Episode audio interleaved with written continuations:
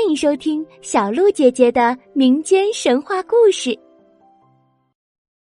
牡丹仙子的故事》第二集。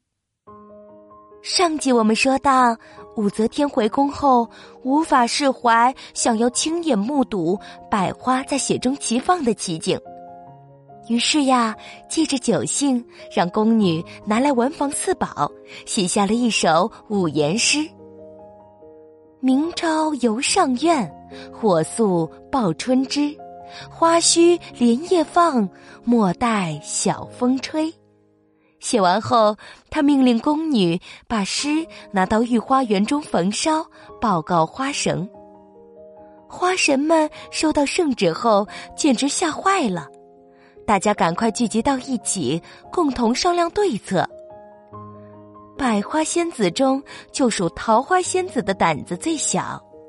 她战战兢兢地说：“武则天说一不二，而且心狠手辣。要是违背她的旨意，不知道会怎么样。我们还是遵旨开花吧。”还有几个胆小的花仙子也怯生生的附和说：“是啊，是啊，我们还是遵旨，赶紧提前开放吧。”只有牡丹仙子不同意他们的意见，她气愤地说：“这个武则天也太霸道了！作为人间的皇帝，竟然命令我们，这算什么？我们百花仙子掌管花市开放，各有节气，应当遵循四季时令，怎么能说开就开？姐妹们，我们不能听她的。”百花仙子听牡丹这么一说，都觉得很有道理。可是转念一想，武则天行事残暴果决，就又都犹豫起来了。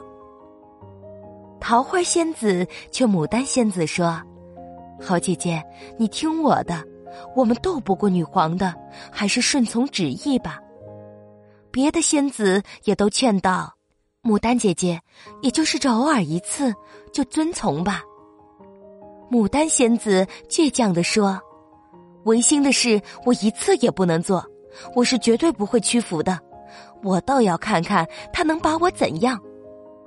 花仙们见牡丹仙子的决心已定，只好不再劝他，便各自回去准备迎着初阳开花了。后来呢？牡丹仙子和大家一起为女皇开花了吗？请听下集故事。